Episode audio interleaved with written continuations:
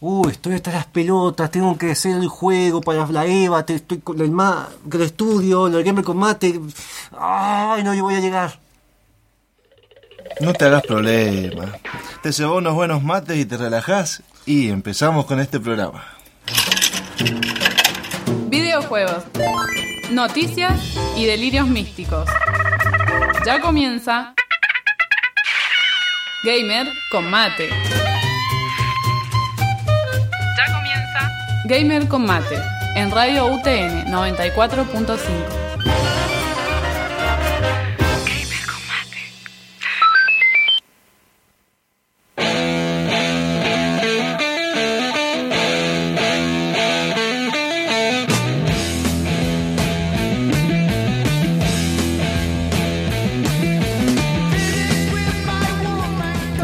Sean bienvenidos a una nueva tarde de sábado en este delirio que nos gusta llamar Gamer con Mate. Donde hablamos de mate y jugamos videojuegos o hablamos de videojuegos y tomamos mate. Y verdeamos a Monfus. Sí, principalmente eso. Porque hace mal las intros. Y hoy Bueno, tomamos ah. mucho mate. Sí. Tenemos de todo. No, estoy, estoy tratando de estar vivo ahora. Si ustedes se están preguntando quiénes son las voces que me acompañan en el día de la fecha, eh, tengo que decir que primero vamos a presentar al sonidista, al maestro del control y el resolvedor de problemas, Deca. El que nos salva las papas cuando llegamos tarde. Sí. Siempre, siempre, está, siempre está pendiente. Y eh, bueno, en este programa de Gamer Combate, que por si es la primera vez que nos, que nos sintonizan, vamos a hablar de gente que deja su mate al lado de las consolas y o PC. Para que se caliente, viste, con la PlayStation 4, la primera versión. Claro, tal cual. Este, y nos gusta hablar y delirar un poquito. Eh, en la mesa me acompañan eh, pequeñas, pequeñas, pequeños y grandes personajes, como por ejemplo a mi derecha tengo a la diseñadora Julia. Licenciada. Licenciada. No, igual vos sabés que el título no es licenciada en diseño, sino es diseñadora gráfica. Ah, no hay un. Ah, Es se considera una licenciatura, pero no te lo ponen en el título porque nada, somos pobres y hacemos cosas. Claro. No, no sé. Salía más barato el título así. Claro. Son hippies con título. Así que bueno, muy buenas tardes y nada, bienvenidos a todos los que nos están escuchando. Quiero mandar un saludo especial a una amiga Bárbara que me dijo que nos iba a estar escuchando hoy. Y después de mandar ese saludo... eh, Bárbaro saludo. Bárbaros. Me toca presentar al que está a mi derecha. Eh, la persona que siempre tiene sueño está matada y además Sin el- embargo, cumplo, ¿eh?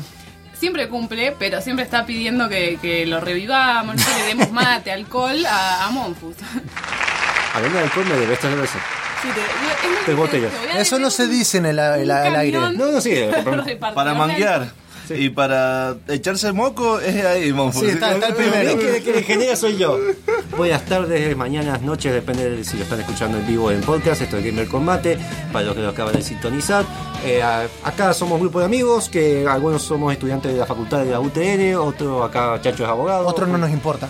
etcétera. No, otros no importan. Eh, y siempre está, bueno, el que se tiene que encargar del programa que va a estar Magic Solos, el que se va, se va a encargar de conseguir las personas, está a mi derecha. Gustavo, ¿Yo? ¿Por qué me tengo que.? vos es tu puesto. No, pues si Magic se queda solo.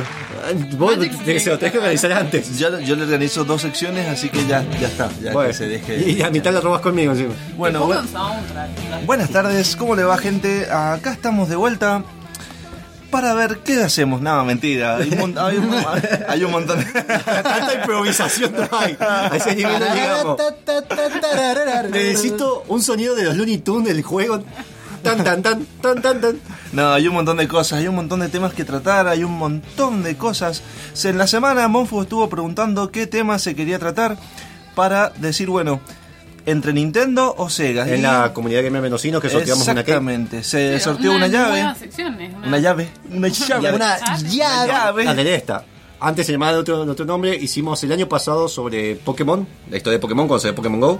Exactamente. Y antes cuando éramos podcast había hecho la historia de, Sa- de si- ah, Satoru Iwu- no, Satoru Iwata no. Él me olvidé el nombre ya. Bueno, ese. Te he matado, el de Super. Uematsu. Bueno. no. Sin ir más lejos, voy a presentar al que ahora está siendo locutor. En este momento es el señor Chacho Love. Chacho Love. Me gusta, me gusta siempre empezar como Jaffi con él. Hola, ¿qué tal? Todo para hacer tipo, que es tener la personalidad de Sí, la barba. sí, de repente me estoy dejando la barba para tener más crítico con hacha. En un momento vamos a tener que poner una fotografía acá al lado de Chacho y decir, bueno, acá está Jaffi. Cuando vengamos desde Hay que poner Missing Children, ¿viste? Happy. Eh, En la- en la leche, en la leche. Que aparezca en los videos, en los videos de YouTube. ¿viste? Happy ya puede guardar cosas en su barba, así que. sí. Yo que- siempre que dije una petaca, una petaca. No, para mí, para mí que se deja, para mí que se deja el pororo cuando va al cine. Bien, eh, antes de seguir, eh, para lo que está muy buena, buena técnica eso. Eh, para tratar de ordenar un poco las cosas, por si quieren saber si nos escucharon aleatoriamente, si nos han encontrado, por recomendación, lo que sea, nos pueden escuchar por varios medios. Eh, Chacho, confir- ¿confirmás si está el streaming? No, no está. Eh, No está. Loco, estamos siempre pasa lo mismo. No, no, no, de- pará, pará. La gente de Tecnicatura lo está tratando de resolver, gracias. De Tecnicatura. Bueno, entonces. En realidad está eh, Jaffi. Por eso, son los licenciados en cosas. Bueno, voy a- hay que cambiar un par de cosas del sorteo. Eh, nos pueden escuchar, tenemos una página que se llama www.gamercombate.com donde hay artículos, donde subimos los programas, generalmente más en verano e invierno yo subo, hago análisis, review escritas. También tenemos eh, algunos diarios de desarrollo que tendría que ser un par de nuevos este verano. Y bueno, ahí tienen todo formateado por año, y cuando éramos podcast y el año anterior de la radio UTN. También pueden encontrarnos en YouTube eh, como Gamer Combate, donde tenemos análisis la mini NES, que le mandamos saludo a Pepe porque la, la estoy presionando para que se, se compre la mini NES. Igual vos te tenés que ganar la mini NES. Perdón. No, la Super Mini NES. Ah, bueno. Ese es otro programa, voy a participar en un sorteo para la Super Mini Vos tenés que ganar. Estabas hablando de nuestras eh, redes sociales y demás, ¿no es cierto? Sí, se, se desvió el tema. Sí, sí, con como siempre. sociales. Bien, la. Sí, me estaba me concentré. Hijo de puta, ya, ya, ya, ya fue todo un derrape. Bien, eh, también. Uno eh, solo. ten- tenemos reviews sobre la Switch y tenemos algunas. eh, también de primeras cebadas que hemos hecho. Y también tenemos Instagram con el Gamer con Mate, donde subimos noticias. Muchachos sube noticias, fotos de nosotros tomando mate y jugando videojuegos. Donde Chacho lo sube todavía. O sea, lo que, hago- lo que hago todo yo. Sí. o sea, No, si no, quieren, bueno. métanse en el mío personal, es lo mismo. Claro.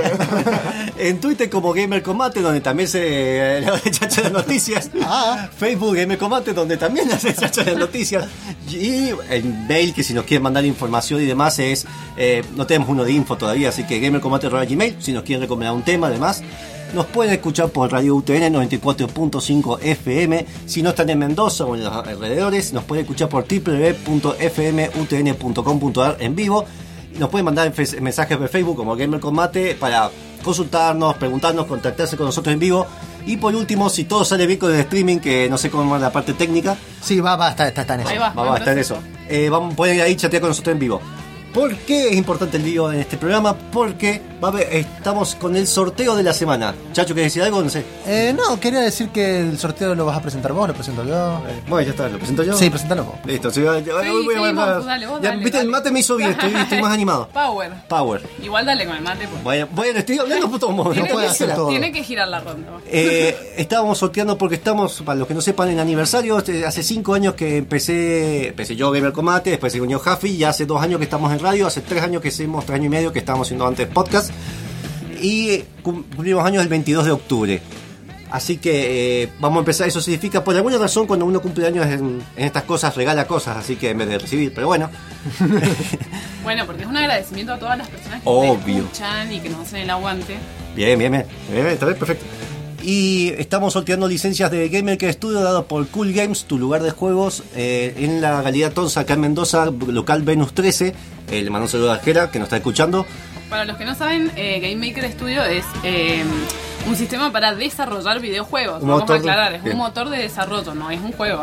Espe- eh, especializado en juegos 2D. Hay juegos que se han hecho como Hyper, Hyper Leaf, Hotland Miami, Spelunky, se ha hecho todo eso en Game Maker.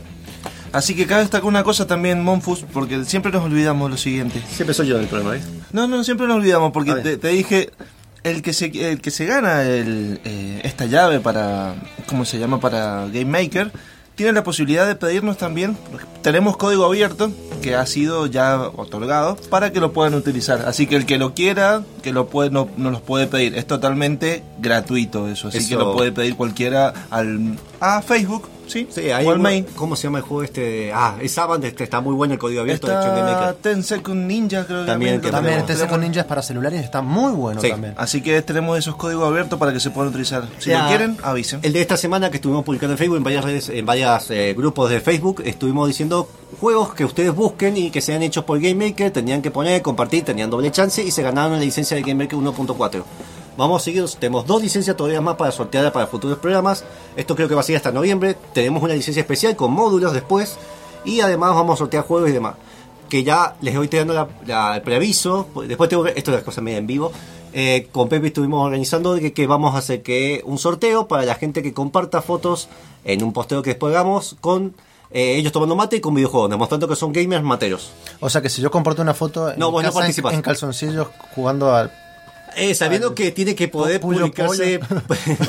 bueno, eh, ¿por qué estás en calzoncillos jugando Puyo Puyo? Porque hace calor, no prenden el aire. ¿Y por qué Puyo, y por qué Puyo Puyo? Pues bueno, cambiar Bueno, tema. eh, sí, de hecho, para cambiar de tema, vamos a ir con un tema que traje hoy. ¿Podés creer? Este, vamos a levantar un poco el, el tema. A- aviso último momento, hubo una amenaza de bomba en la nave cultural interrumpió la Mendotaku. Ah, bueno. Ah, bueno. Eso porque Monfo no llegó. Eso no del Jaffe y la barba. Me parece que apareció ahí con un turbante y. Bueno, para, para resolver este problema vamos a ir con el tema de Stricken de la banda Disturbed. Es un tema que se escucha en Operation Flashpoint Red River y Guitar Hero 3 Legends of Rock. Vamos.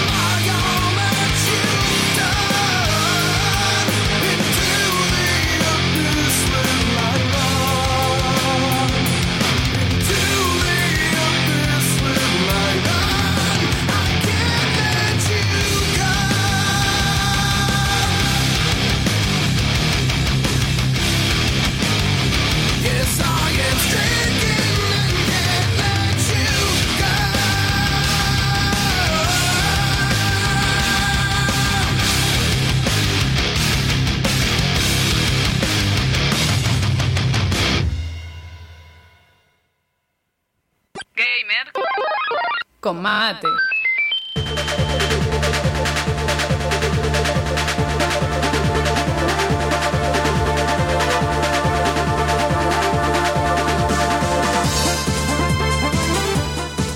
volvemos en el programa del día de la fecha eh, con la sección de Yuyitos, ¿No donde... pusiste la música que te mandé? No, te dije que no.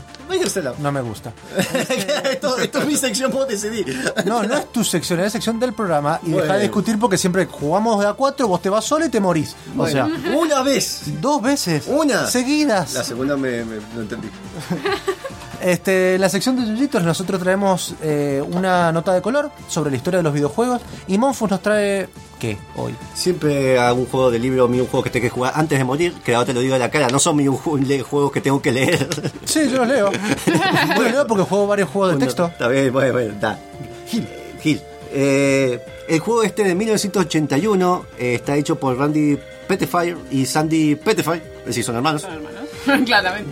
Eh, pero no sé cómo se pronuncia porque es como es PFE. Es como petrificarse, pero no. Mejor no me acerco al lado tuyo porque estás escupiendo mucho. Un juego que se hizo, se eh, salió con referencias en Futurama y demás. El juego se basaba en que vos manejabas un pequeño personaje, tenías que ir eh, haciendo líneas en pantalla y cerrando sectores de pantalla. Mientras más larga sea esa línea y cerrabas un sector, más puntos te daban. ¿Qué pasa? Había un, una- un enemigo llamado Quicks que si te interceptaba por esa línea, te cortaba y vos te morías. Por ejemplo, yo estoy en la mitad de la pantalla, corto la línea de mitad en pantalla, tengo el 50% de pantalla, me da muchos puntos. Pero si por la mitad me corta otro jugador o el bichito este, me perdía. ¿Qué es lo que tiene interesante este juego? Eh, yo, yo no recuerdo haber jugado este, pero sí versiones basadas en este. De hecho, hay un género que se llama Kicks directamente. Que ¿Ese es el nombre del juego? sí, es un juego de arcades, Kicks, y el género hoy en día se conoce como Kicks. Claro. Y ah, conocí a uno que jugaba de chico en el estudio de mi viejo, que era una arañita y tenías que ir con unas fotos que estaban en el fondo. También había una versión muy conocida que tenía fotos sugerentes de fondo, Ah, entonces vos bien. tenías que ir eh, desbloqueando esas fotos llenando cuadros. Así que, y hay muchos juegos con esa temática, con la parte Bien. sugerente. Pero Eh, con esta mecánica. Con esta mecánica que uno me llenando sectores de la pantalla, entonces vas llenando cuadrados y vas revelando la imagen del fondo. Muy bien. De hecho, hay, hay, hay muchos, por ejemplo, el- estaba hay, hay uno de Windows, creo que era gratis en su momento. El de la arañita. El de la arañita que revelaba obras de arte. Claro, ese, ese, ese. Esa- exactamente. No me Este, acuerdo cómo se llamaba ese. muy bien, ¿eso es todo lo que trajiste hoy? Ah, increíble. Qué chiquito, ¿viste? Sí, sí, Cortito. sí, es, Es raro. Cortito y sugerente. Y conciso, como me. Cortito y sugerente. este, bueno, pa- para seguir con la temática, también en la sección Yuyitos, como mezclamos, es como una hierba mezclada de yuyos. Avisando eso, hay tortitas, Sí. me acabo de cuenta. Se las traje yo. Ah, Por eso, bueno, el programa tiene es programa 46 con tortitas. Ah, ¿Por qué 46 tortitas? Porque son 46 programas de Gamer con Mate. Y las tortitas que tienen que... Es Gamer Mate Tortitas. Bueno, estoy tratando de hacer un nombre del Kini, ¿viste? ¿Viste? ¿Lo entendió? Deca lo entendió. No, no, ese es el sonido contrario. Bueno, Ponemos un grillo. yo quería traer la noticia del día de la fecha. Sí. Eh, todas las semanas la gente ha estado hablando del el nuevo título que salió, que es Cuphead. Eh, exactamente. Eh, eh, qué, qué rápido. Qué, Sí, la qué, tenía- qué mano rápida, ¿eh? Bueno, ¿ves? Ve, Cortito y sugerente también. Cagado. Vos con las minas, un, un- un genio, ¿eh? Si bien no trajimos el OST para el día de la fecha, pero lo tengo para que lo pongamos en el programa que viene, este, vamos a hablar en realidad de que en tres días el juego vendió 125.000 copias solamente en Steam. El juego, eh, no sé si lo han visto, es un plataformero bastante difícil que puede jugarse en cooperativo con un estilo de arte tipo de los años 30. Ajá, que de la época dorada de... hace recordar a Box Bunny y demás. No, no, no, eh, a la de... Ah, Disney. Box Bunny no, a, la- a- Disney. a- Disney, que a- los primeros. Los de Disney. Quedan todos hechos a mano. Este, justamente lo que también tiene de, de- de bueno es que un- el juego es bastante barato, sale creo que 20 dólares y lo pueden conseguir más barato. Incluso lo pueden comprar en Google Games, que es gog.com, eh, donde sale 11 dólares. El juego es completamente DRM free, que quiere decir que ustedes lo pueden prestar, pueden cambiar, no tiene ningún mecanismo de craqueo. Claro. Parte de esto... Y tiene un sistema tipo Steam, digamos, de Go Galaxy, que puede Claro, bajar tal con sistema de la nube. En. Sí, en Steam sale un poquito más caro. Sí, sí. Pero también eh, el juego que fue desarrollado por el estudio MDHR, que eran primeros tres personas, luego quedaron los dos, dos hermanos. eh, justamente Ah, haciendo, se fue. haciendo alusión, sí, sé haciendo alusión a, a esto, porque la idea fue al principio dárselo a un publisher. Eh, cuando dijeron, no, mira, podemos ver si accedemos, el otro se fue, quedaron los dos hermanos, y lo que tuvieron que hacer es sacar una segunda hipoteca en su casa para poder pagar esto. Y justamente habla del amor y la dedicación que tuvieron para hacerlo. Eh, y de ahí salió mucho de lo que los mismos desarrolladores dijeron que la piratería los podía afectar doblemente a ellos. Y eso que tiene, un- entre comillas, digamos, no es que el publisher, Xbox está como publisher y le da toda la papota encima, porque Claro. tuvieron que hacer todo un laburo encima. Claro, no, presentó en Xbox hace, claro, hace dos años y ya se quedaron cortos y Xbox llega hasta ahí, Microsoft con la plata. Exacto. Le hacen el marketing, pero además depende de ustedes. Eh, y ahí se ve un caso muy notorio, había otros casos anteriores, pero este ha sido más revelador con el tema de cómo le está afectando la piratería Claro. directamente a esta gente. Justamente es algo que desde Gamer Combate siempre tratamos de, de- de fomentar, que es, eh, a ver, si el juego está barato, realmente, Sí, es difícil, mucha gente lo compara por- con Dark Souls, y- Ay, Dios. y de Ay, hecho PewDiePie hizo un video sobre eso y, y demás. Ay, Este, es realmente difícil el juego, sobre todo si lo juegan de a dos, porque en realidad se convierte también en un problema tener a otro personaje. Este, Esa Imagínate música, es difícil, esa música que- tiene 28, 28 jefes, es relativamente largo para ser un plataformero y aún así el arte se mantiene todo el tiempo. eh, Sí, muy alta calidad. Vos, Eh, me claro. has dicho, vos me habías dicho cuánto pesaba el juego. el juego pesa 2 gigas. Es, a mí me sorprende que pese eso liviano. con todas las imágenes que tiene hechas a mano. Es decir, Este- el tema de cómo renderizaron eso. Y, y de, y de eso es lo que estamos hablando. O sea, si, si toda esta dedicación viene a un, a un precio muy bajo, Claro. realmente muy bajo, y podés jugarlo de a dos en una misma PC, o sea que, no sé, vos y tu hermano, o sea, como Monfus acá, que está siempre garrapiñando lo demás, este, quieren jugar. O sea, realmente Luigi, 11 dólares es poco, son 180 pesos por un bajo. juego de, de última, de última generación, con toda la calidad. Y de, y de hecho uno le da una mano a estos desarrolladores independientes Para que que sigan creando. para que sigan creando y que se así juegos como este sigan saliendo muchos más. Un ejemplo que pasó y le fue bien y no tuvo caso piratería porque tuvo mucho apoyo de parte de Nintendo al principio fue Shovel Knight, que gracias al dinero que fueron juntando es que fueron creando todo el contenido Es que en adicional. realidad los desarrolladores indie justamente lo que hacen es, eh, a partir del dinero que ganan de los juegos que venden, empezar a desarrollar otros. Mejores, si ellos claro. no logran vender, los, desarrolladores indie eh, se cortan. O ¿Entendés sea, por qué yo me entonces- corto?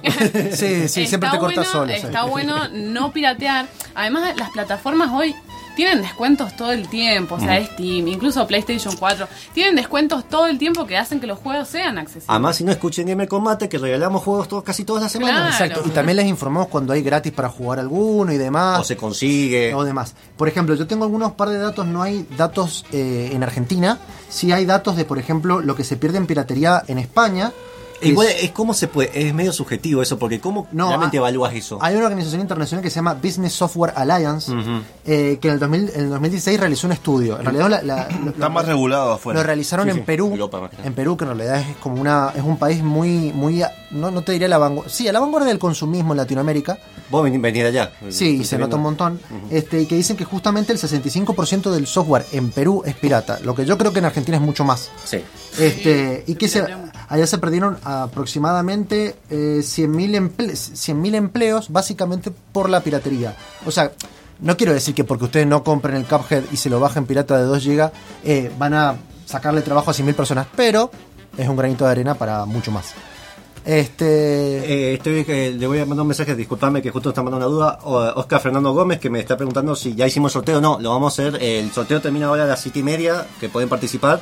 Eh, y después. siete y media no, ocho y media. Ocho y media. No, 7 y media no pueden participar más de Ah. las 8 y media porque necesito media hora para ver la- todas las postulaciones y todo eso. Ay, a ocho- siempre hace las cosas mal. No, Bueno, a las 7 y media Bueno, cortamos el entonces sorteo Me quedan tres minutos Sí. para participar. hasta que dejemos de hablar, básicamente. Obvio. Este, y el sorteo va- se va a hacer, con todos los que entraron hasta las 7 y media, se va a hacer el sorteo a las 8 y media. Bien. Eh, ahora todo esto, lo de Cuphead, el hermano tenía un nombre que se llama Maghead. Y un Sí. dato de color es que el juego originalmente empezó siendo solamente lucha de voces. Eh, la idea de jefes. era jefes y era pasando uno al otro. Y después Microsoft fue el que le dijo: Mira, necesitamos un poco más de contenido, si que es la plata y lo demás. Y fue que le crearon todo ese cosa alrededor. Este, bueno, el juego está en, eh, o sea, en consolas, so- es de momento exclusivo de Xbox. Eh, para PC también está. Y no se descarta que salga para Switch y para Play 4. Windows Only sería. Windows ahora. Only, sí, sí, por ahora es Windows Only. no- no- en realidad GOG tiene soporte para Mac y Linux, pero el juego no. Claro, no, es que eso ya. Así que todavía nada. Este, y me quedó un minuto para hablar. También voy a Te hablar. tiro otras noticias rápidas. Dale, yo tengo otra. Street Fighter V Arcade Edition se va a lanzar dentro de poco. O sea que es la parte que le faltaba a Street Fighter para que sea Street Fighter. ¿Vieron? O sea, lo Eh, completan. Ese intento de demo que te vendieron la, en la media y después te dan el gente Exactamente. Lo, lo mejor de todo es que los que ya tienen Street Fighter V con su versión de multiplayer van a tener esta versión gratis. Bien. Otra noticia rápidamente es que Nioh va a estar para PC. Así que no es solamente exclusivo para consola de Sony, tenía así que era que exclusivo. Era temporal, después me. era algo temporal. Yo tengo, yo tengo otra cortita, eh, en realidad cortita para los que tengan buen internet. Durante todo este fin de semana pueden entrar en la beta de Battlefront 2. Eh, se tienen que meter en su cliente de Origin o buscar Battlefront 2 en internet. Eh, se bajan el Origin, lo descargan, son 22 gigas, o sea, lo tienen que tener rápido y termina el lunes. Lo avisamos por la página de Facebook, pero bueno, yo se los digo. ¿Vos jugaste qué onda? Comparado con el Eh, uno? estuve jugando hasta recién. Eh, comparado con el 1, mucho mejor. De hecho, es más se diferencia más que el Battle, a, a los juegos de Battlefield normales. Es mucho más rápido, mucho más frenético, más caótico. Y si les gusta Star Wars, tiene eh, de las tres trilogías, tiene mapas, tiene héroes, tiene vehículos y pueden armar peleas en naves eh, fuera de los planetas, que es genial. Pero, como todo, si bien el Star Wars Battlefront 2, la beta es gratis, este programa no es gratis, así que vamos a una pausa comercial. vamos. Me encanta esa corte que hace.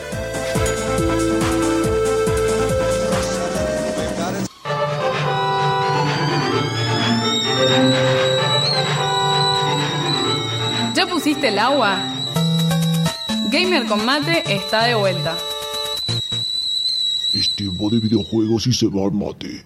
Y me estoy quedando sin mate. Recibados. Let's rock.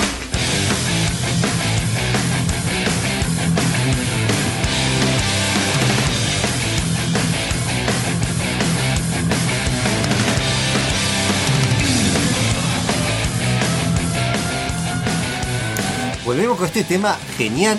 Eh, la sección reservados donde hacemos un análisis porque venimos con todo el power encima para hablar sobre un juego cuando estás reservado la cabeza.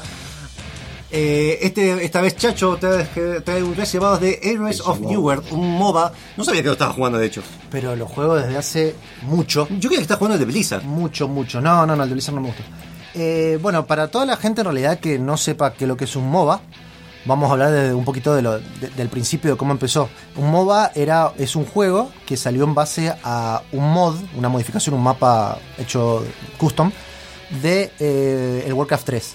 El Warcraft 3 que se destacaba por tener héroes eh, dentro de un juego de estrategia, se le ocurrió hacer como un modo donde nada más uno maneje un solo héroe, no, maneja eh, unidades, eh, y, ese, y, y ese héroe tiene que eh, llegar a la base, destruir la base del oponente, pasando por tres diferentes líneas, que son tres corredores, eh, y tratar de evitar o de, o de matar, digamos, a la mayor cantidad de creeps, que son los pe- pequeños unidades que salen y uno no puede controlar, que son de la máquina, eh, y eh, haciéndolo más fuerte a su personaje y a la vez matando a los otros héroes.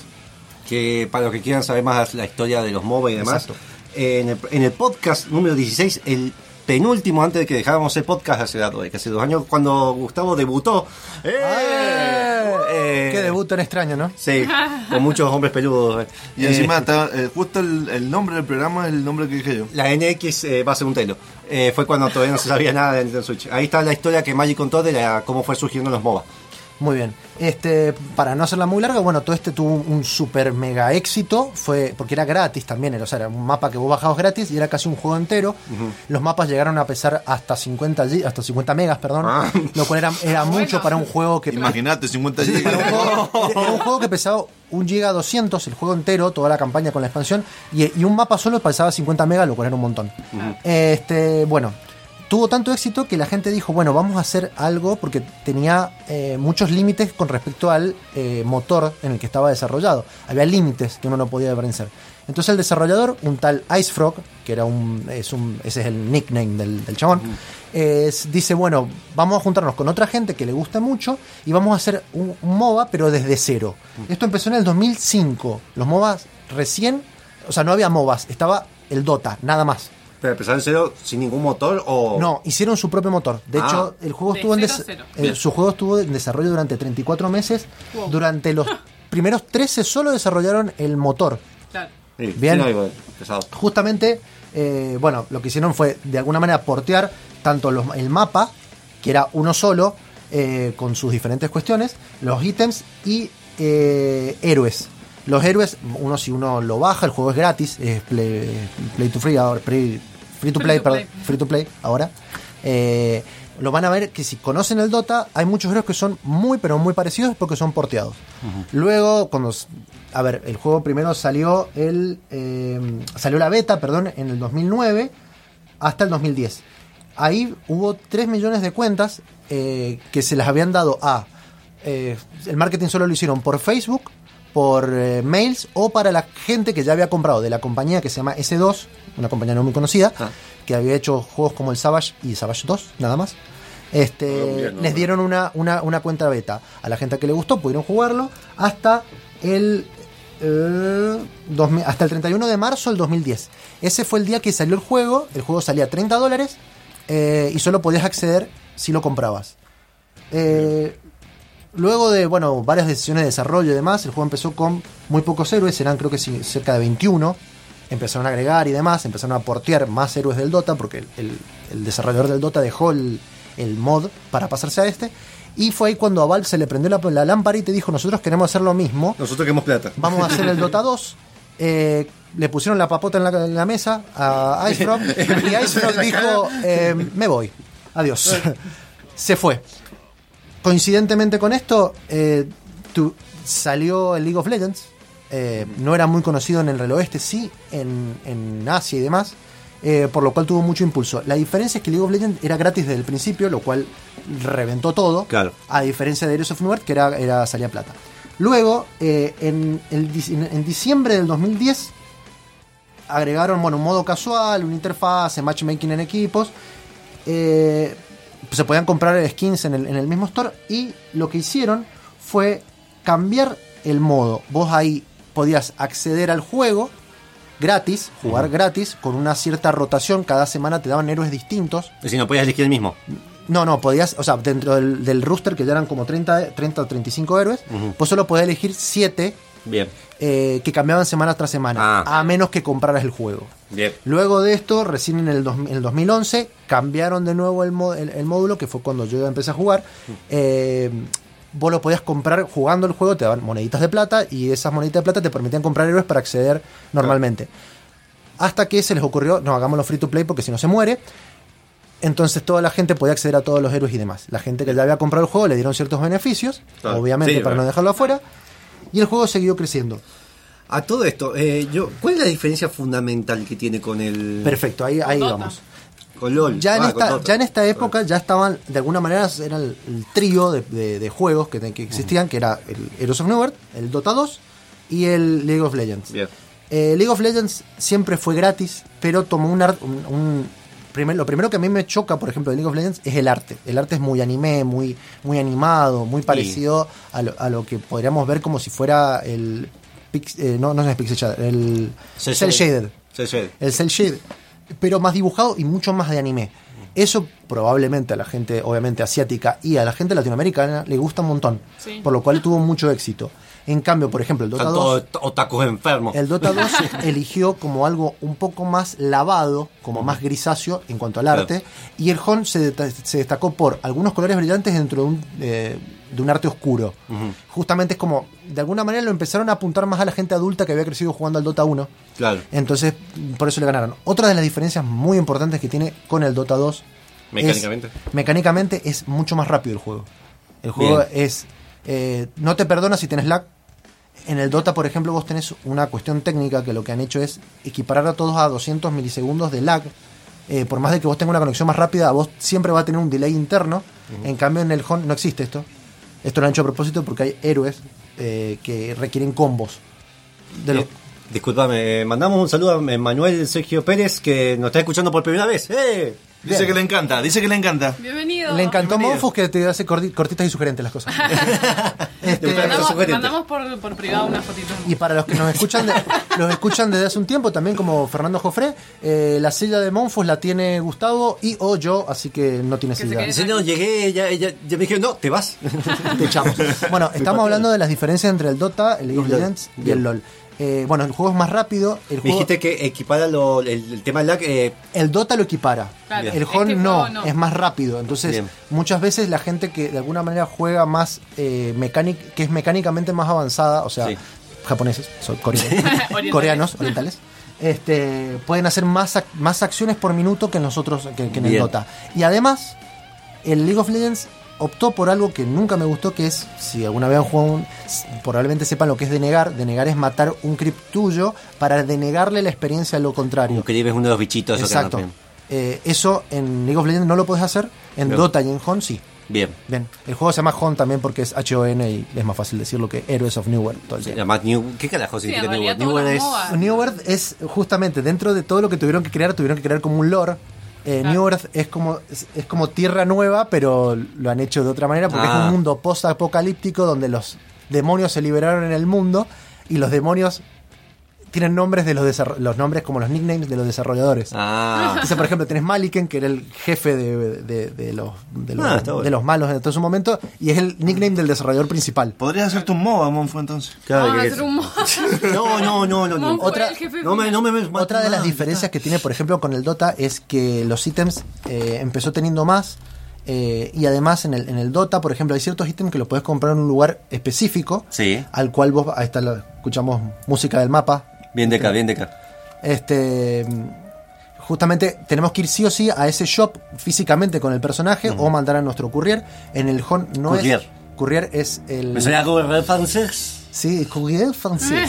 Es Tengo mi courier. es, es un pequeño, o sea, es, es como si fuera tu pequeño lacayo, que tienen, al principio tuvieron uno solo por equipo, que, Tu Robin. que te llevaba, Básicamente. que te llevaba los ítems de la base a tu personaje, Bien. ida y vuelta. Eh, Ah. En el Dota, este, esto lo tenés que comprar y demás, en el Hon, primero te regalaban uno por equipo solamente, y tenés que ir, se escucha el serial killer, ahí está, Hat Todos usan la misma voz, me parece. cuando- no, bueno, de eso vamos a hablar ahora en un ratito. Eh, en el Dota tenés que ir sí o sí al shop este, físicamente, en cambio en el Hon no, no, no existe. Estos son para, nada más que para comprar rápidamente y no, y no irse. Justamente porque es un juego más rápido. Eh, luego el juego, luego de hacerse free to play, cambiaron, ca- agregaron héroes. De hecho, hasta, hasta la semana pasada, que agregaron un héroe más, tiene 137 héroes. O sea, es el, es el MOBA que más, el mo- MOBA principal que más héroes tiene. Este, cada uno con diferentes reworks. De hecho, ya el, el tiempo ha pasado y muchos que eran del Dota, de alguna manera los han cambiado. O sea que la gente que por ahí quiere trasladarse del Dota al Heroes of New Earth, tiene que aprender un par de cosas nuevas. Este. El, el impacto que tuvo el juego, empezó el, el juego tuvo un torneo muy grande hace unos, hace unos años, se llamaba Home Tour, uno clasificaba online y luego te llevaban este, te llevaban a jugarlo la final a em, Suecia. Sí, sí. Ay, Porque los de Smite también estuve escuchando hace poco el programa de Checkpoint, le mando un saludo, que los de Smite van haciendo los torneos en Suiza. A eso voy, en Suecia. Ah, Suecia. Ah. Suecia. Ah, Suecia, Este, Suecia, justamente porque dentro de la comunidad, digamos, occidental, eh, los países escandinavos, en realidad Suecia, eh, Noruega, Finlandia, No tienen muy- nada que hacer, entonces ven torneos. tienen muy buenos jugadores de MOBA. Este, justamente eh, Dendi, que es un jugador muy importante de, de Dota 2, eh, también es de Suecia. Este, Sí, que si los suizos te vienen acá y sacan fotos. de los- Suecos, no son los mismos. bueno. Ya, Te sacan bien a sacar fotos de los piquetes, como si fuera un tema cultural. Este, bueno, el juego tuvo, tuvo su gran cantidad de éxito, tuvo, llegó a tener un millón y medio de personas, lo cual es un montón para un juego gratis. Eh, obviamente no estamos hablando de los estándares de LOL, pero empezó con una deca- decaída eh, de la cual vamos a hablar después del tema que tengo que presentar, porque si no me corre la radio. Sí, sí, te cortemos nosotros. no te preocupes. Sí. El tema que sigue, como para levantar un poquitito, porque si no la gente se duerme, es Rock of the Ages de Def Leppard, bien No, no, no. setentoso y ochentoso. Se escucha en Brutal Legend y Ah. es este.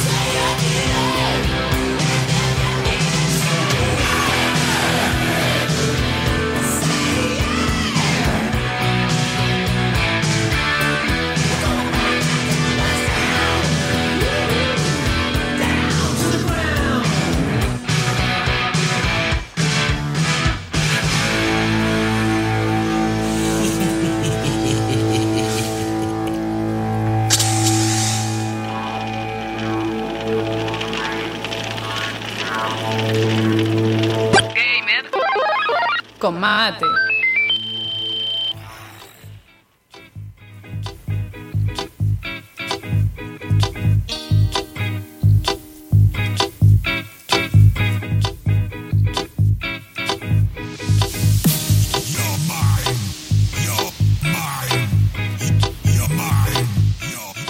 Volvemos en el programa de Gamer Combate donde estábamos hablando de Heroes of Nowhere y esto que estamos escuchando de fondo es un remix que han hecho los, los fanáticos, en realidad, con todos los sonidos de los juegos, de los personajes, perdón. Ah. Por ejemplo, Your Mind, si alguien conoce, claro, si alguien conoce, no sé, el Puch del Dota, que es este grandote que tira el gancho y te agarra el coso, dice Your Mind y no ha remixado. Y ese es el pedo cuando se muere. Bien. Este, bueno, el juego pasó, tuvo, tuvo un apogeo cerca del 2000 2012-2013, donde largaron la versión 3.0, le mejoraron los gráficos, agregaron bots, agregaron un tutorial para la gente, porque una de las cosas que les criticaron mucho el juego cuando lanzó, cuando se lanzó, fue que es muy difícil como todo MOBA eh, para la gente que recién empieza. Entonces al agregar bots, agregar eh, tutoriales, eh, cada vez que te mata un héroe te dicen por qué te puede haber matado. eh, ¿Por qué te puede haber matado? Sí. ¿No te dice Ah, cómo porque- te mató? te mató. no, no, Ah. no, no, porque agarra y te dice, por ejemplo, si te mató con tal habilidad, te dice, bueno, tal habilidad hace esto, podés eh, Sí, evadirla de esta manera. de esta manera, claro. Te lo dice con un mensaje automático, que lo puedes sacar, son, son tips. Eh, luego hubo, empezó como una debacle en realidad, porque fue ahí cuando justamente eh, eh, Valve empezó a meter mucha plata en los torneos de Dota, entonces muchos jugadores profesionales empezaron a cambiarse de Heroes of que estaba muy apuntado para la gente competitiva, Claro. hacia el Dota 2 porque había mucha más plata en, en premios, obviamente, la gente que vive de eso lo, lo ve. Entonces empezó un declive, S2 eh, directamente empezó con un proyecto paralelo de otro MOBA que no existe más, que se llamaba Strife, Strife, Strife eh, hecho en, en el mismo motor de Half-Life y demás. Este, entonces lo que hicieron fue venderle a una subsidiaria de Garena eh, y contrataron al mismo equipo de desarrollo. O sea, el mismo equipo de desarrollo se pasó, se empezó a llamar Frostborn Studios eh, y es el que sigue hasta el día de hoy con, el, Bien. con, con lo demás. Si ustedes se ponen a jugar, hoy, hoy en día tiene un repunte en cuanto a la gente, ya hay cerca de 150.000 personas los fines de semana, lo cual es bastante para un juego que es hecho muy a pulmón, no tiene marketing de hecho el juego, este, se pasa mucho de boca en boca y está creciendo muchísimo en mercados como en Tailandia y en eh, Singapur. ¿Y esa Este- música tipo 8 bits? Sí, es que es el, eh, otro, esto- Ah. lo que estamos escuchando es otro remix, Ah, bien. es otro. Ese está bueno. Este, el juego tiene, tiene muchas ideas muy frescas para lo que es el MOBA. Por ejemplo, inventaron algo que se llama, como ellos eran dueños, digamos, de alguna manera del motor, pueden hacer lo que quieran. Y agregaron eh, una técnica que se llama eh, objetivo vector, lo cual, cuando vos, por ejemplo, hay ciertas habilidades que vos podés marcar un héroe y correrlo hacia, hacia una dirección. Con el movimiento del mouse, vos haces que La el comba. personaje, claro, agarre una comba y se estrelle contra unos árboles y lo. Y Ah, bueno, eso está bueno. Tiene muchas cosas así, tiene combos, por ejemplo, el rey, el Monkey King, que es el rey mono, que ahora lo han puesto en Dota, es distinto en, en Heroes of Nowhere, que lo pusieron antes, es un héroe que justamente... Es de la mitología china, creo. Eso. Exacto. Basándose en la mitología china, lo que hace es un, un personaje que es muy evasivo y que tiene. Todo se basa, se basa en combos. Entonces vos tenés como que todo el tiempo lo estás saltando al personaje y vas haciendo combos. Y es muy rápido. Por ejemplo, a diferencia de lo que podés encontrar en el Dota. Y hay, mucho, a- a- hay muchos, hay nuevos que, que hacen eh, cosas muy distintas, que se separan en dos personajes, que se vuelven a juntar, eh, que tienen eh, cuestiones globales. Cosas que en Dota recién ahora están empezando a poner eh, héroes nuevos, el primero es Monkey King, no, han, no han renovado, en cambio este al tener tantos héroes se ha hecho algo muy nuevo. Oye, una pregunta, porque, por ejemplo, el, yo lo que he jugado, bueno, Dota, pero jugué hace mucho, el LoL hace un montón. El Hero of Storm, que Bien. me pareció el más amigable, el de, los que he jugado, más amigable para el, el novato. Bien, perfecto. El- ¿Este qué onda? Así, eh, comparándolo. No, eh, eh, no, comparándolo, este es mucho más difícil. Bien. Eh, ¿Más difícil que LoL o- No vamos a hablar, no, o sea, no, no, no, voy a hablar de la comunidad porque generalmente en todas las comunidades de MOBA siempre se maneja que son muy tóxicos, que qué sé yo, Sí. obviamente. La O sea, Smite, he escuchado que tiene buenas críticas. Puede ser. Escuchado. eh, puede ser. La de la. Smite, la de Smite es un juego que ahora está teniendo mucho impal- impulso acá en Latinoamérica. Yo me enteré que el- ayer que el equipo, por menos el año pasado, el que más eh, grande es de Argentina, de Latinoamérica, es el tercer equipo más grande del mundo. Bien. Y eh, uno de sus participantes es mendocino. Exactamente, y probablemente lo vamos a tratar de contactar a ver si podemos. Eso que sí, no. Gustavo lo va a contactar. Bueno, yo quería decirlo como todos. humanos, listo. Este, bueno, Estábamos hablando del, del- de Blizzard, que es el Heroes of the Storm. Heroes of the Storm siempre empezó siendo tratando de ser un MOBA justamente más amigable, donde, bueno, todo se repartía mucho más equitativamente. Lo que tiene de bueno es eso, lo que tiene de malo es que la gente que le gusta jugar competitivo y resaltarse de sus compañeros de equipo no se nota. Entonces, en Heroes of, the, eh, of New World es eh, justamente mucho más de habilidades mecánicas y es mucho más rápido también. Sí, Más coreano. En general, Sí. los MOBA, la gente que juega MOBA es justamente por el tema de la competitividad. Sí, es que, Es, mu- es mucho eso. ¿no? Eh, aparte, es que aparte se basa es- puramente, Claro. todo, esto lo vamos a ver en realidad ahora, ahora en el auge de este del, del Battle Royale, que es otro tipo de juego competitivo con algo más random. Sí. Este, el, el MOBA empezó como a, a- de alguna manera empezó a, a desmembrarse en diferentes nichos, que es lo que han querido hacer. Claro. O sea, este juego era lo que era el Dota 2, digamos, de alguna Sí, sí. manera, antes de que el Dota 2 existiera. Entonces, eh, tomaron una decisión de diseño a lo cual los hace diferenciarse de todos. Por ejemplo, Smite eh, se dedicó, por ejemplo, dentro de los héroes que vos elegís, son todos dioses de diferentes mitologías, este y se juega tipo en tercera persona. Claro. Ese sí, ese lo conozco. Bien, ese, ese es Smite. Heroes of New World, lo- eh, Heroes of the Storm, perdón, lo que intentó hacer es justamente algo más amigable con el lore de Blizzard de todos sus juegos, o sea, como algo que lo junte. Dota optó por algo, a ver, además de la plata y todo lo demás, por algo más, eh, o sea, con, con un metajuego, que es, digamos cómo juegan en el lugar competitivo, eh, Es un de el juego. es el juego, no, es el juego que está fuera del juego, o sea, Ah, cómo, no, no, cómo perdón, eligen la gente y demás, eh, que es mucho más clásico. De alguna manera es como el más balanceado en ese sentido entre velocidad, amigabilidad y demás. Heroes of, of- of New World es justamente en, en ese sentido es más difícil, más duro en ese sentido, porque es más difícil para que la gente nueva entre. Claro, es como más para el fanático de los MOBAs, el que Tal no tiene cual. experiencia. Eh, yo creo que lo, lo pueden probar, es en la página heroesofnewworld.com, pueden bajarlo eh, gratis, el juego creo que pesa cerca de 5 GB, Ah, no, no, es pesado, no pueden pueden en una i3 de segunda generación anda perfectamente, en, En esa máquina en esa computadora que tenés acá en este momento andaba, y andaba muy bien, Ese Eh, justamente como tienen, como tienen un engine que es propio, ellos mismos lo han adaptado para Linux y para Mac, Ah. que eso fue también un, parte de, de por qué también tuvo eh, mucho éxito en su momento, porque Dota no, no era compatible en el principio. Este y bueno, tuvo en su momento tuvo bastantes premios. En el 2010 eh, fue ganador, finalista y nominado en tres diferentes eh, eh, en festivales independientes, juegos independientes y demás. Y en el 2013 ganó como mejor MOBA en PAX, en la PAX. Que es la es una es una pues, hacen cómics y ah, es una convención muy importante para gamers en sí. Sí, para gamers europeos. Europeos. Ahora, si bien no hay tanta gente que juegue en, en Norteamérica y Europa como antes al juego, sí hay mucha cantidad de gente latinoamericana. De hecho, tienen servers que están ubicados en Brasil. Este, es que los latinoamericanos a los MOBA le están dando mucho. le De gusta, hecho, son- le gusta mucho, van a encontrar mucha gente peruana, mucha gente brasilera eh, dentro de lo que es Sudamérica. De hecho, cuando hicieron el último torneo, eh, el último torneo que se hizo en, en Norteamérica, invitaron a uno de los equipos, el- un peruano, que creo que quedaron, o sea, salieron octavos.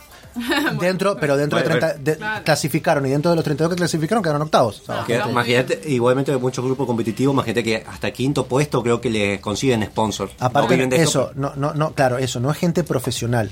O sea, todos los que ganaron y demás son gente que profesionalmente se dedicaron y de hecho ahora hay un par de, hay un par de jugadores que, sí, que siguieron profesionalmente jugar, jugando y cuando vieron que la escena de Latinoamérica y europea no era tan fuerte, se fueron a vivir directamente a Tailandia. No les importó nada, pero porque la plata está ahí. Es que sí. a mí me dan la plata, Claro, por o eso sea, está- si te dedicas a eso, sí. Justamente Hay que ponerle gana igual de Yo lo- yo lo que igual quería- todo Hay el que tiempo. dedicarse Claro, a ser profesional. lo que quería que discutiéramos justamente no está Magic, que es el otro que juega. Es que es el que más sabe. de acá. Eh, no, no, pero justamente preguntarles a ustedes, por ejemplo, qué tipo de, de- a ver, qué es lo que no los llama de, de los MOBA y qué es lo que elegirían, por ejemplo. Si yo les doy a elegir entre el Dota, League of Legends, Hon- lo- de lo que hemos hablado en este momento, por ejemplo, vos, Monfu, ¿qué te, qué te Y parece? a mí más el Heroes of Storm porque lo veo más simple, más simplificado el tema del menú, de cómo vas avanzando, a pesar que ahora creo que Smite tiene un sistema como que vos te como un que vos puedes automatizar las mejoras para que la hagas sola y vos no te preocupes que vas a Exacto, comprar. Heroes of también, También tiene, tiene eso. tiene eso, tiene guías en el dentro del juego que eso otros juegos no tienen, bueno, hasta el Dota 2 que lo A mí me frena lo constante que también me frena de, yo por los juegos competitivos, que porque generalmente pierdo, o sea, o sea, jaja, mucho chiste. Eh, yo jugué Todo, todo este chiste es porque en Fortnite él se va solo y no deja- fue una vez. y se muere y se muere solo y después dicen por qué no me ayudan. Bueno, Dos veces, dos veces. Y lo salvé. tenemos un por minuto, eso, dale. por eso. Termina, Dale, termina. explica. Ya está, por eso. Eh, los juegos competitivos en sí, eh, cuando son constantes y son la misma mecánica una y otra vez, por ejemplo, me encanta el ajedrez, pero no lo jugaría tantas veces. Ya sé que esto varía. Obviamente. Eh, el póker es una razón tampoco porque el póker, a pesar que no sé jugar, no me llama tampoco la atención. Prefiero juegos donde yo me siento y sea como mucho competitivo hasta 4. Es lo mismo que me frena con el MMO, fuera Claro. del WoW. Eh, me frena eso, Me estar constantemente en línea. Bueno, una de las cosas que no, que, que no estuvimos hablando es que el juego, además de bueno agregar bots y demás, empezaron a agregar otros mapas donde vos podés jugar al fútbol. Ah, mira. Podés jugar, ahora agregado uno que se llama Team Deathmatch, eh, donde nada más es matarse sin, sin estar los creeps entre medio en un mapa distinto, con diferentes reglas. Otro donde los cooldowns y todo está reducido y hay un solo, una sola línea, como un juego más rápido. Y otros donde te mezclan las habilidades dependiendo de diferentes héroes y te toca aleatorio cada vez. A mí personalmente, por ejemplo, una cosa que no me gusta de los MOBA, como el LOL, es el hecho de que siempre jugás en el mismo mapa. O sea, Bien. no tenés Eso. una variabilidad. Bueno, eso lo- los skins de los personajes, pero... El Heroes of the, of the Storm lo, tiene. Claro, bueno, eso estaría bueno. pero- Sacan un MOBA de Final Fantasy XV, puede usar el No. Noctis, listo. No, no, lo que pasa es que no, no va por ahí, o sea, va porque por el hecho de que siempre juegues en el, en el mismo escenario, las variaciones son mínimas y además, a mí personalmente lo que no me gusta tanto es el tema de eh, jugar de forma masiva con muchos jugadores, lo que a veces te condiciona Sí. y que no todo dependa de mi habilidad para jugar, sino que a veces dependo también del equipo que me tocó. Y, Y- la verdad es que no soy de jugar muchos juegos competitivos, pero Te puede gustar más los, Battle Royale. objetiva, Puede ser. Porque Claro, siendo objetiva creo que tiene que ver más con eso, con esto de que no depende de mi habilidad para jugar, sino también a veces depende de mi equipo. Y esto y, y es un juego que también hace mucho énfasis en el equipo. Claro. Este, bueno, eh, todos dieron sus opiniones, menos Gustavo, que Gustavo, está, que- está en otra, pero no importa, porque tenemos que ir a un corte comercial y él tiene que ir a cobrar como nos está cobrando la caja. Así que vamos. Already.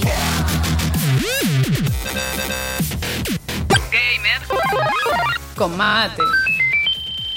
Gentlemen, start your engines. Gamer con mate está de vuelta.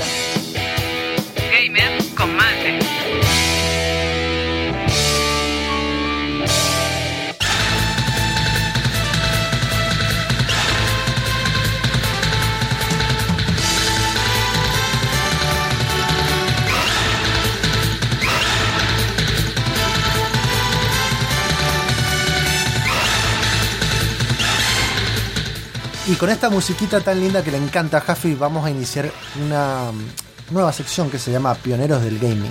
Sí, que ahora justo estaba haciendo lo del concurso. Eh, estuvimos haciendo una votación a la, a- durante la semana ahí en los grupos de, eh, de Gamer Gamer, Men- Men- Gamer Mendocinos. Uy, estoy trabadísimo. De Gamer Mendocinos, donde eh, preguntamos si querían que hiciéramos la historia de Sega o Nintendo. Y ganó eh, Sega por eh, 12. Eso. Eso. Justamente lo que queremos hacer es, en Pioneros del Gaming es hablar un poco de las grandes empresas que empezaron con el gaming. Vaya el nombre pioneros, también vamos a hablar en su momento de sagas. eh, Vamos a hablar de Sunset Riders. Hideo Kojima. Todo el mundo dice, todo el que dice, a mí me gustan los juegos viejos, Sunset Riders. Siempre. Pusimos la, la música, es de Sunset Riders, la de presentación Sí. de, de, de la Bueno, sección, así necesario. que tenemos que hablar de Sunset Porque usted votó en Sunset Riders, yo voté por el Final Fantasy. Yo también voté, yo voté por los dos. Vos, Ah, una vendida. vos votaste por los cuatro O sea, para Todo qué menos es como la- es como el voto de la reina de la vendima dice Claro, para todas, un voto para toda la reina y salen todas las taradas moviendo salero. O Me sea, está diciendo que soy Y después, y después me dicen deciso a mí, No, imagínate. no, no, voté todos menos uno, vos votas por todos generalmente. Bueno. Bien, eh, esto está dividido por partes porque ni loco, Ay, digamos. muy larga la historia. es muy larga. Eh, yo me sorprendió por- porque tengo, por suerte tenía mucha, tengo revistas de Retro Gamer, tengo la, el libro de historias y se escuchó la bolsa de las tortitas, hecho. Bueno, tengo No, hambre. estamos alimentando. Sepan Eh, disculpar. Y el mate queda, ¿no? Ah, ahí, ahí sigo Bueno, pero vos hablas, vos Bueno, hablas, está bien. Eh, Sega eh, tiene una historia bastante larga, eh, no, no surgió solamente en los 90. eh, fue el pináculo que tuvo de competencia con Nintendo fue en los años 90. Que ahí fue, acá tuvo más éxito Sega que Nintendo en su momento. Principalmente porque, bueno, Tectoy, que es de Brasil, se encargaba de la distribución y también hizo sus máquinas clone acá. Y, y también parte de Europa, Sega fue más conocido. Pero donde generalmente se moría la papota, que fue en Esta- Estados Unidos y Japón, no tanto. Ahora, ¿dónde, ¿en qué año creen que empezó Sega? Eh, ¿En los 80? No. Antes. No me mires el documento, el machete. 72. No. Eh, Sega. eh, Casi. sí, casi, casi. Ahí todo. En verdad, Sega fue como. Evolucionando, fue como un bichito que ya evolucionó parte por parte. No es que surgió de la nada como Sega o disfrutó dos pasos como pasó con Bien. Nintendo. ¿Cómo se llama? Senga. No. En, en la- en el año 40, 1940, Ah, plena bueno. guerra mundial, Ajá. eh, Irving Bromberg y Martin Bromley, que por alguna razón uno se apellida Bromberg y el otro se llama Bromley, pero uno hijo del otro. Bromberg. Ah. No O sea, entendí nada. Y a lo mejor Lo busqué- a la guerra. sé Busqué en tres revistas que tengo, libros. Wikipedia, sale así, no explican por qué tiene diferente apellido. Y Jay Humbert, que se llama otro más, puede ser el padre de verdad y una combinación, eh, fundaron un juego, eh, una empresa llamada Standard Games. Bien. Juegos estándar. O sea, juegos, juegos mediocres, básicamente. En esa época ponía eso. A ver, estamos en la época que todo, hasta los 60, todo lo que tenía madera eh, con electrónica era confiable por alguna razón. Porque Bien. no vas a confiar. Porque esto es un roble. Que, claro, es calidad. Eh, para hacer todo lo que son rocolas, ¿cómo se diría, Carlos, las rocolas? Las, rocolas- las máquinas para poner música que. Que ponen la- la uno monedita. pone moneda, claro. O- Igual y se moneda de. También se dice rocola. Sí. Eh, todo esto en Mexicano. Hono- Honolulu. Bien, en Estados Unidos. No, todavía no en Estados Unidos. Era capital de Hawái. Hawái. Ah, 1940. Pero, Hawái, pero Hawái. era de- no era de Estados Unidos. No, no, Bueno, no igual- oficialmente. No es el punto, no importa. se fundó debido a que vio la, a que había muchas bases militares, porque esto, acuérdense, la de Pearl Harbor fue un, un poco de años después. Pearl Harbor era una base militar. Eh, era, obviamente que hace una empresa de con juegos, tragamonedas y maquinitas. ¿Qué mejor lugar que una isla, la loma del ojete, lleno de militares? ¡Yeah! Eh, todo esto en Primera Guerra Mundial, Europa eh, y eh, toda parte de Asia empezaron todas estas bases militares de Estados Unidos. Solamente podían ser en territorio de Estados Unidos, donde estén las bases de Estados Unidos, no podían ser en otro lado, para poner todas estas maquinitas. Entonces había un negociado. Eh, a, finalizar, a finalizar la guerra, eh, los dueños eh, fundadores vendieron la empresa. O sea, los de Standard Games Siquiera deciden vender su empresa. empresa luego de la guerra. Eh, todo esto, hagan un mapita porque es un quilombo cómo fue evolucionando todo esto. Bien, todo tiene que ver con vamos- todo. Vamos despacio. Tuve que volver por partes porque fui viendo hasta encontré un documento legal que decían por qué el cambio de nombre de un montón de boludeces. Ajá. Bien. Eh, todo esto, lo vi- muchas cosas lo hice ayer 6 horas. Eh, ahí decidió establecerse una nueva empresa dedicada a lo mismo. Deja para- de justificarte. Bueno, para poder de- prescindir un poco del contrato ese que los obligaba solamente con Estados Unidos en poner bases militares, sino también ponerse en Inglaterra y demás, llamado Service Games, juegos de servicio o por el servicio militar. Bien, pasamos de Standard a Service. Todo esto con SG, ¿viste? Va de a Sí, poco. siempre lo mismo. El motivo Siempre lo mismo. Siempre lo mismo esta gente. El motivo principal de, de esto es que en 1951 hubo un cambio de leyes, eh, que en una- en un podcast que hablamos de arcades, eh, en algunos estados como Nueva York, que en Nueva York hasta 1970 estuvo esta ley, Bien, de que no se, se prohibían la máquina, las máquinas pinball y las tragamonedas por mucho tiempo. bien. Toda esta maquinita de ficha, de casino, y se consideraba también los pinball como esa parte. Entonces se prohibían, prohibían en varios estados. Entonces lo que hicieron esto como para salirse del tema de con Standard Gate tenemos un contrato con Estados Unidos, vendemos la empresa y hacemos Game que no necesariamente tenemos el contrato. Podemos poner en otros lados. Y tuvieron excedentes eh, de máquinas sin usar porque no podían venderlas en Estados Unidos por todo esto, este quilombo. Así que eh, el hicieron un nuevo contrato y vieron que Japón se estaba reconstruyendo y había muchos eh, bases militares de los aliados en, en Japón. Ajá. Y Japón estaba avanzando a pasos gigantados. Entonces digo, hay una oportunidad, veo que está, aprovecho a estos japoneses y les pongo maquinitas para que tengan algo que hacer. Sí, porque están ahí Pues estaban tirando. aburridos reconstruyendo su país. Claro, entonces dijeron, bueno, pongamos esta maquinita porque somos los únicos porque está todo hecho pelota. Y si no tienen maquinitas, el japonés se vuelve loco. Entonces ahí cambió otra vez de nombre, tercera vez. Service Games of Japan. Bien. Ariane of Japan. O sea, porque eran muy nacionalistas. Claro, ya, ya, ya pasamos de, de estándar a servicio del tema militar a eh, somos de Japón. Eh, me dice Fernando Jofre que por favor respires de vez en cuando, porque Voy. se está perdiendo. Gracias. Fuimos estándar, Sí. service, a Service of Japan. Bien. Bien, Bien. esa es la historia, bien. Mientras pasaba todo este quilombo de cambio, todo, acuérdense que todo esto son gente, entre comillas, yankee, Son norteamericanos. son, sí, norteamericanos, podríamos decir. Eh, que les- eh, la nota de color que les quiero decir es que. Ya tengo una nota de color porque todo el tema de Estados Unidos tiene que ver. Porque es- la empresa no es originalmente de, de Estados Unidos. Eh, David Rosen, uno muy conocido que en la empresa de Sega porque estuvo muchos años, eh, era un ex militar de las Fuerzas Aéreas de Estados Unidos. Cuando terminó el tema del servicio, estuvo un tiempo en la- el tema de la guerra de Corea, que hubo con los japoneses, con el tema de los yankees, entre 1950 y 1953, y vio en Japón que hacían muchas de estas fotografías eh, o empresas hechas a mano, así agarraban fotografías y te hacían retratos muy específicos con ese arte japonés, Ajá. y vio que eso estaba muy bueno, entonces decidió importarlas a Estados Unidos para poder de a poco... Porque siempre roban de algún Obvio. Después, eh, cuando volvió a Japón, notó que había una demanda enorme porque, bueno, eh, tenían que documentar a toda esta gente y no había máquinas que saquen fotocarné. Ajá. Entonces empezó a abrir, eh, eh, ¿cómo se llaman estas? Ay, la- el nombre de estas... Ay, de fot- fotomotón, algo Ah, así. bien. Las, las, las cabinas de fotografía. Fotobooth. La cabina... Fotocabinas. Claro, Sí, la- entonces, fotomatón, ahí está. Bien. Que son las cabinas Las automáticas para cabinas sacar fotos. fotos de Y llamó su empresa muy originalmente Rosen Enterprise. Se llama O sea, Rosen. le puso su apellido entre corporaciones. Listo. En 1957 comenzó a importar máquinas eh, tragamonedas de Estados Unidos, ya que empezó excedente allá por el mismo tema de lo que les pasó a los de Service Games, eh, de estilo disparos. Todo esto eran disparos onda. Hay uno muy famoso que se llama Bird eh, Sigbar, que es un todo un mecánico. Eran oso y un perro que iba dando vueltas, tenía un sensor infrarrojo y vos con el rifle le disparabas, el oso se levantaba y giraba. Eran como juegos tipo de carmes. De feria. De Claro. feria, Se puede claro, tal cual. Pero Como todo del- mecánico, nada digital. que tenés que pegarle así. Todos recordemos que aparte Japón estaba en una crisis en ese momento. Claro. Entonces por eso también importaban tantas cosas porque no podían producirlas. Claro, y tenían la gente de Estados Unidos que estaba ahí, tenía que vivir muchos años ahí para sustentar la guerra de Corea y todo eso, entonces eh, querían di- distraerse. Estuvo un año negociando con la autoridad de Japón porque había muchos quilombos con todo esto, porque empezó el tema del gobierno, y de- hizo un contrato de 100 mil dólares, Sí. es decir, importó 100 mil dólares en máquinas, que ahora es un, algo que roza los millones, Bien. así que era mucha guita. Los Enterprise y Service Games ahora estaban compitiendo. Bien. Bien, estamos, estamos Sí, bien. En Japón. Y que estaban creciendo rapidísimo.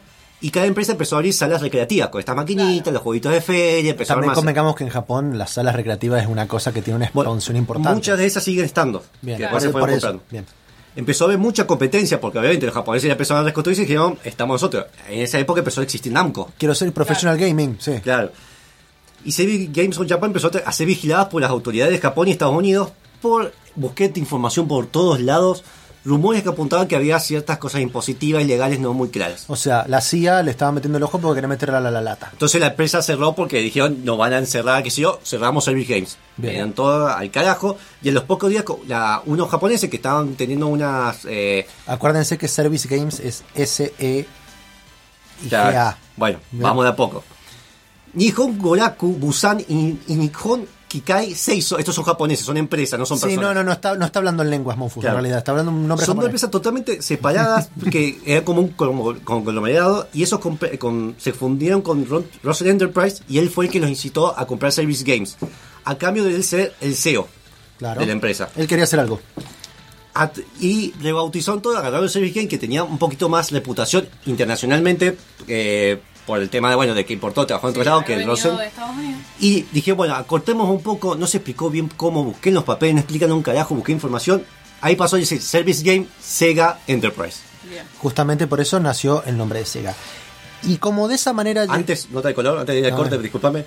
Si se dan cuenta, Sega originalmente no era japonesa y ni siquiera eh, de Estados Unidos, porque Hawái se convirtió en estado, así un estado de Sí. Estados Unidos, Después de ondas. el número 50, en 1959 recién. Claro. Así que la empresa empezó antes. Antes era territorio, pero no estaba como. Claro, era como Alaska, que no estaba anexado. Claro. Y hablando de Alaska con cosas que no tienen nada que ver, vamos a ir con un tema de una banda chiquita que se llama Metallica.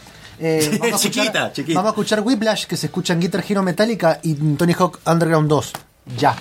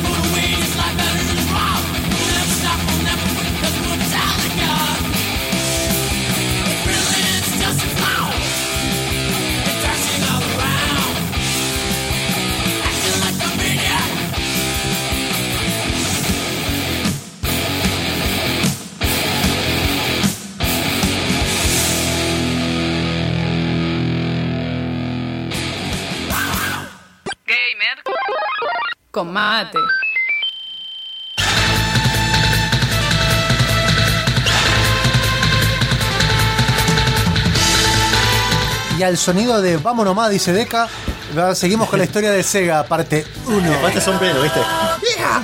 ¡Hija! Bien. Eh, a todo esto terminamos, ya sé que es era un quilombo. Ahora estamos en eh, Enterprise fundiéndose ya y quedando Sega Enterprise. Bien.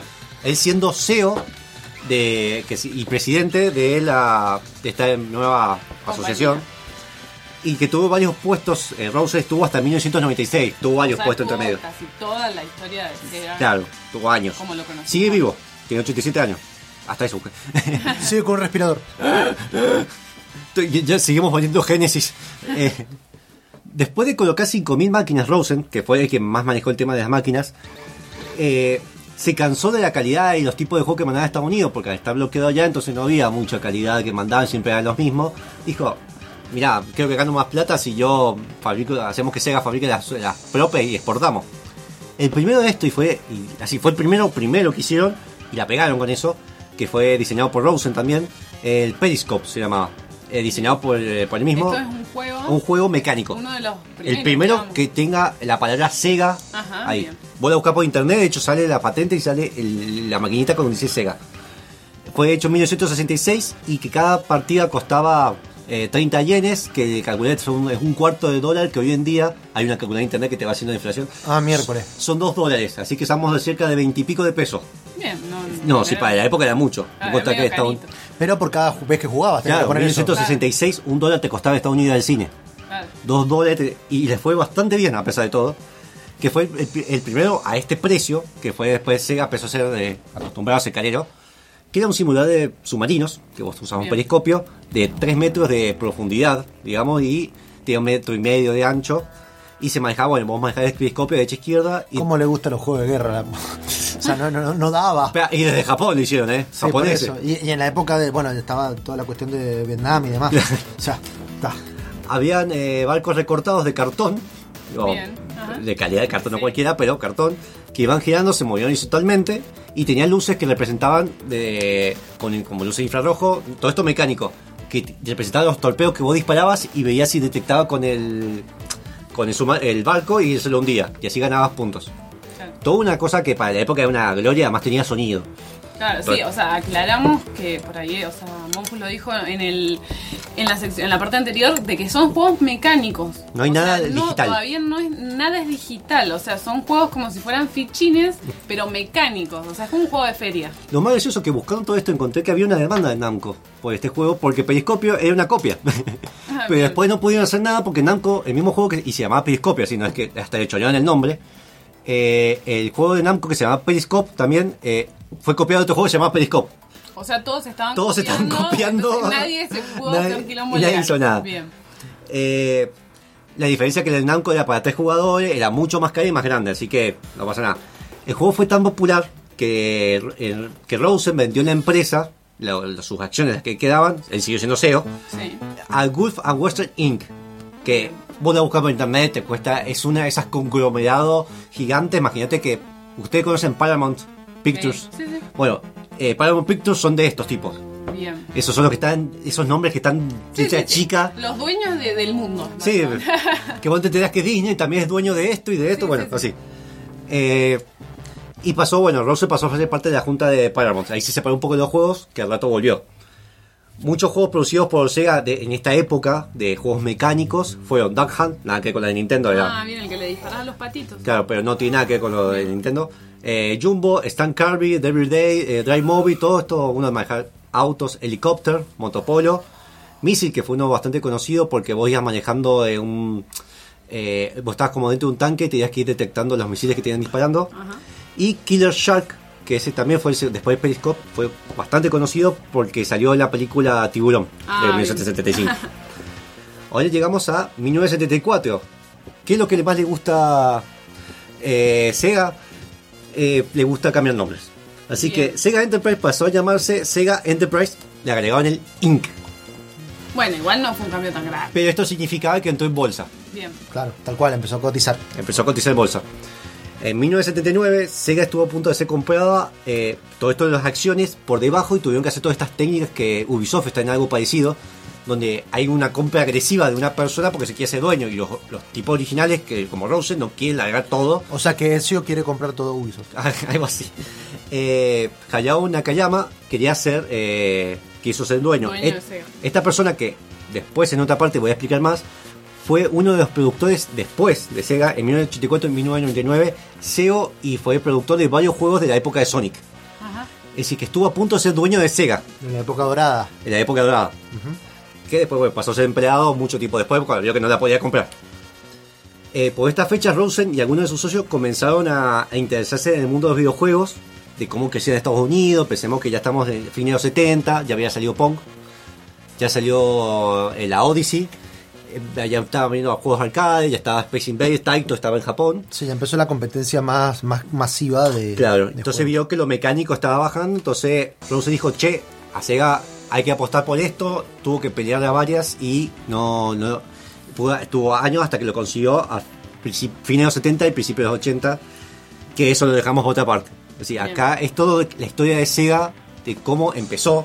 Sí, digamos de cuando eran juegos mecánicos y no digitales. Claro, hasta ahora nada fue digital, recién ahora empezaría Sega a hacer Sega. Bien. Este, bueno, y ah, yo tengo una pregunta. ¿Esta parte hasta qué más o menos años vas a tirar? Esto es 1900... Ah, ¿de toda la historia o...? No, no, hasta ahora, en la primera parte. Esto fue 1940 hasta 1979. O sea, hasta Bien. el 79 va- es la parte 1. Parte 1, el origen, Origins. Sí, oh, Sega Origins. Eh, después hubo, hay muchas máquinas, por, por eso lo quise separar aparte, porque hay muchas máquinas interesantes que Sega siempre estuvo revolucionando, a veces más que Nintendo, Sí. pero nunca la, muchas veces tuvo traspiés y ahí te das cuenta qué es lo que fue sucediendo hasta ahora. Bien. Eh, tuvo muy mala suerte que después voy a explicar bien, por ejemplo, siempre que sacaba una consola, justo Nintendo sacaba la consola que le rompía.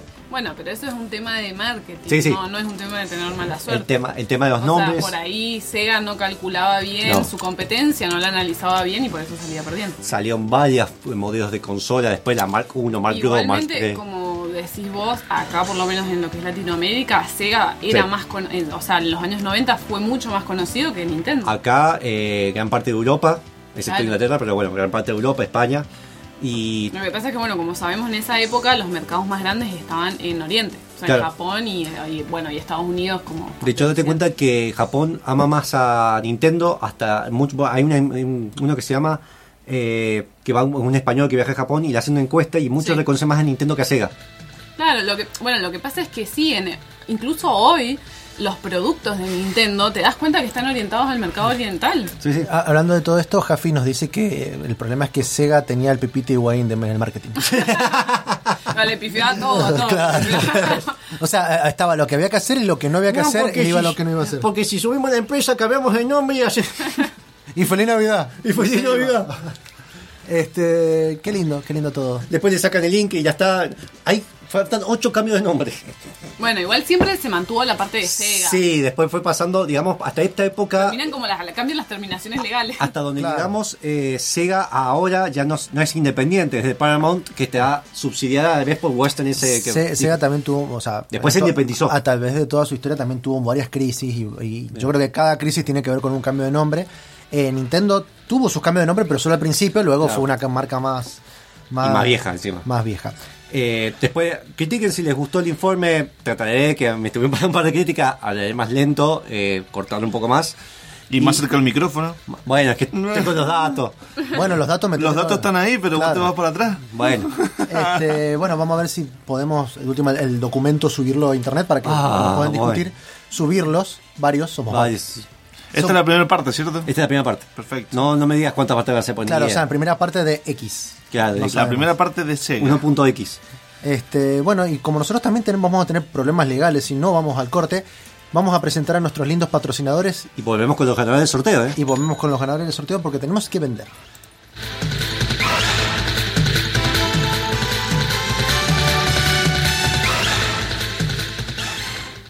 Gentlemen, start your engines. Gamer con mate está de vuelta. Gamer con mate.